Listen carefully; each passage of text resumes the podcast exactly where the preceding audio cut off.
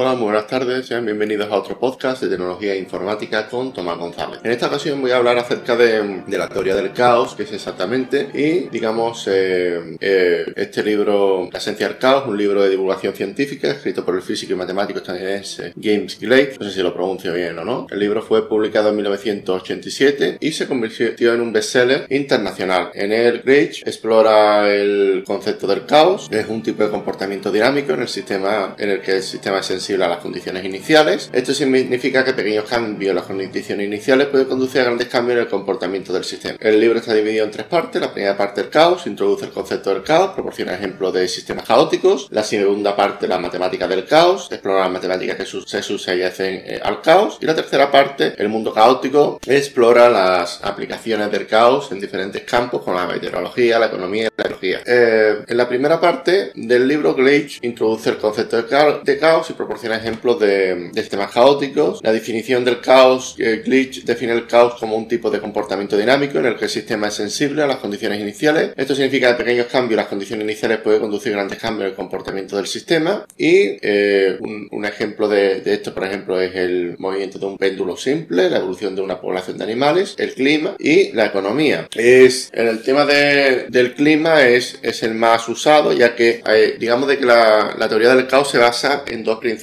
fundamentales, el efecto mariposa y el efecto baraja, ¿vale? Básicamente en, el clima se suele utilizar mucho ya que se estima de que, de que el aleteo de una mariposa es capaz de, provocar suficiente desencadenante como para eh, evitar que, llueva en una, un aleteo de una mariposa en Nueva York, evita que, llueva o, hace que empiece que llueva en Tokio, ¿vale? En Japón. Es algo bastante interesante. Digamos que Glitch explora la naturaleza del caos y cómo se puede predecir el comportamiento de los sistemas caóticos. Glitch señala que es eh, imposible predecir con precisión el sistema del comportamiento caótico a largo plazo y de hecho, de hecho él, em, vamos, en un libro que me leí hace, hace poco, habla de, que, por ejemplo, cuando los, los sistemas, cuando los, vamos, los, sistemas orgánicos, las personas, los animales, etcétera, eh, estamos, estamos mal, somos más, somos más predecibles, cuando estamos enfermos somos más predecibles, cuando estamos mal de salud somos más, más previsibles que una persona o un organismo que no esté, que, esté bien de salud. Los, los organismos que estamos, que, estamos bien de salud, digamos, es más, es más difícil,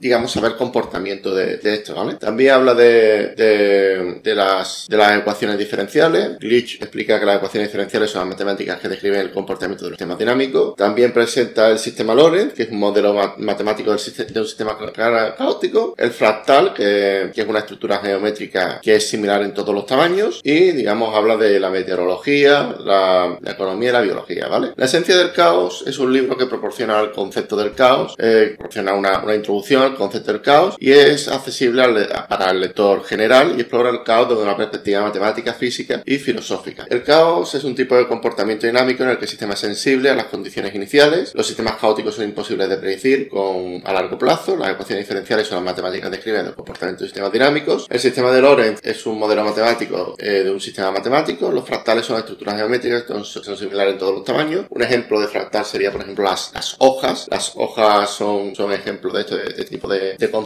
El caos tiene aplicación en diferentes campos, como la meteorología, la economía y la biología. El caos ha tenido impacto significativo en diferentes campos. En meteorología, el caos ha llevado a una mejor comprensión de los sistemas meteorológicos y a una mejor de las predicciones meteorológicas. En economía, el caos ha llevado, ha llevado a una mejor comprensión de los mercados financieros y una mejora de los modelos económicos. Básicamente, decirte que cuando un modelo económico va bien, también decirlo, es muy difícil de predecir, mientras que cuando un modelo e-, económico va mal, es fácil de, predecir y fácil de planificar, ¿vale? Y bueno, voy dejando, voy, voy, bueno, voy a comentar lo que viene siendo cómo se engloba la teoría del caos en informática, ya que interesante que esta época es, es, es interesante, la teoría, la, ya que la teoría del caos es una rama de, la, de las matemáticas y la física y otras ciencias que estudia sistemas dinámicos no lineales, que son sistemas que evolucionan en el, eh, en el tiempo de acuerdo con reglas simples. Son, son, sensibles a, a, las condiciones iniciales, ya lo he dicho ya. Y la teoría, la teoría del caos tiene, tiene una amplia gama de aplicaciones informáticas, incluyendo seguridad. El caos se puede usar para diseñar sistemas de seguridad que sean difíciles de, descifrar. Control, el caos puede, puede cifrar sistemas complejos como redes eléctricas y redes de transporte. Aprendizaje automático. El caos puede utilizarse para entrenar modelos de aprendizaje automático, que sean más,